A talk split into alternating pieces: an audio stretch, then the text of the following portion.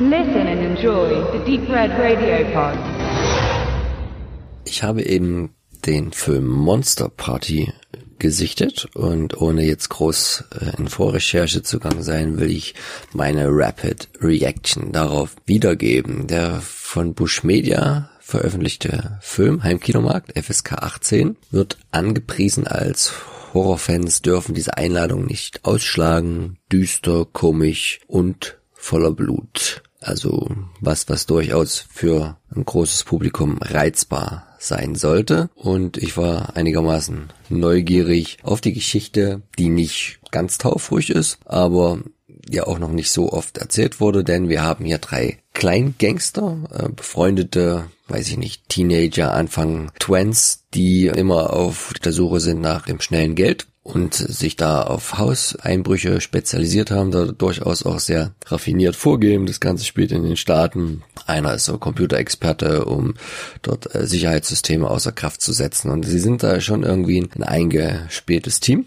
drehen aber eigentlich immer nur so kleinere Dinge. Und jetzt kommt es halt so und damit versucht man auch dem Film etwas Tiefe zu geben, dass Geld kurzfristig sehr dringend in größeren Dimensionen benötigt wird, weil zwei von den dreien sind ein Pärchen, sie ist äh, schwanger, man will vielleicht nicht ewig so weitermachen. Und der dritte im Bunde ähm, hat Probleme, dass sein Vater spielsüchtig ist, Schulden gemacht hat bei irgendwelchen Gangstern und er jetzt in sehr kurzer Zeit eine sehr große Menge an Kohle ran schaffen sollen.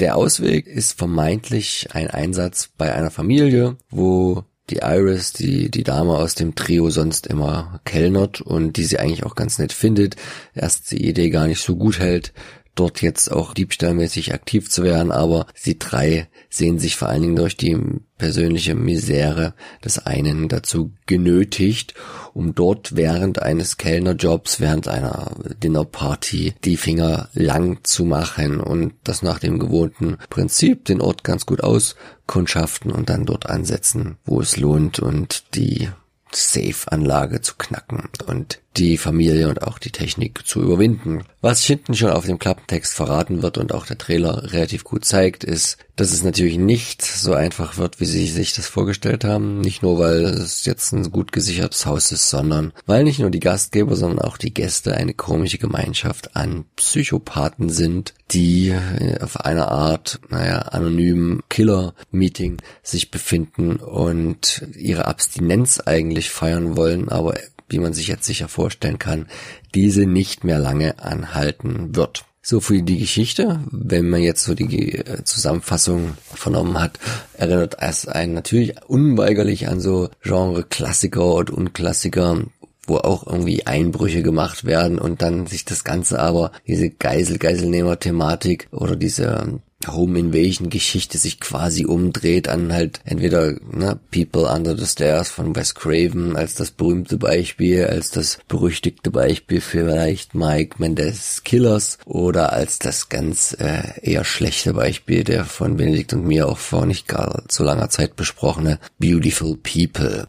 Was hier halt ganz spannend ist, dass man ein bisschen davon weggeht, jetzt irgendwelche großen physischen, schwer bewaffneten und eigentlich ultra coolen Gangster zu nehmen, die sich dann irgendwie in der Rolle des Opfers der Beute wiederfinden, sondern Teenager ähm, oder wie gesagt Anfang 20-Jährige, die natürlich für die ebenso gealterte Zielgruppe zugeschnitten sind. Das ist halt auch ein Vorwurf, den man diesem Film hier machen kann. Er kreiert durchaus interessante Bilder in einzelnen Szenen, zum Teil sehr gut komponiert, auch untersetzt mit einer Musik, die, naja, gefühlt soundtrackmäßig versucht, alles so ein bisschen rauszuholen, wobei dann aber ganz gerne mal die Story vergessen wird, was jetzt für Horrorfans eigentlich auch noch nicht so ausschlaggebend sein sollte, jetzt zwingend in eine negative Richtung. Allerdings ist der Film trotz seiner FSK 18 schon in gewisser Weise zeigfreudig, aber am Ende dann doch zu unentschieden, was er sein will. Also er ist ähm, jetzt weder ernst genug, um auch mit wenig gezeigten krassen Splatter-Einlagen sich im Kopf des Zuschauers so festzusetzen, dass dieser gar nicht merkt, dass das meiste eher in seiner Fantasie passiert und gar nicht so auf den Bildern. Und er ist aber andererseits aber auch wieder nicht überdreht genug oder zeigt von der Menge her nicht genug, um halt als jetzt eine Braindead-mäßige Horrorkomödie mit ganz viel Blut durchzugehen. Da ist er so ein Zwitter, der von Szene zu Szene sich da nicht so recht entscheiden kann. Auch nicht immer förderlich ist natürlich, wenn jetzt die Schauspieler irgendwie wenig motiviert wirken. Das ist jetzt auch kein Cast, große Namen beherbergt. Der ziehende Name ist vielleicht Julian McMahon, den viele ja vielleicht noch aus Charmed kennen oder aus Nip Tuck oder filmischer Natur als Dr. Doom in Fantastic Four, aber jetzt natürlich auch nicht zur A- oder B-Riege Hollywoods gehört. Und der hat jetzt hier auch einen Part, wo er nicht eine der logischerweise jugendlichen Hauptrollen spielt. Und ja, man merkt es ihm irgendwie an, dass das irgendwie so eine Pflichtübung gewesen ist, ohne dass da jetzt viel Energie seinerseits in diese Rolle reingeflossen ist. Gab es aber auch vom Drehbuch her nicht viel Anlage dazu, da irgendwie großartig mehr rauszuholen. Äh, interessanter noch, die Virginia Gardner spielt hier mit, äh, eine der drei Hauptprotagonistinnen.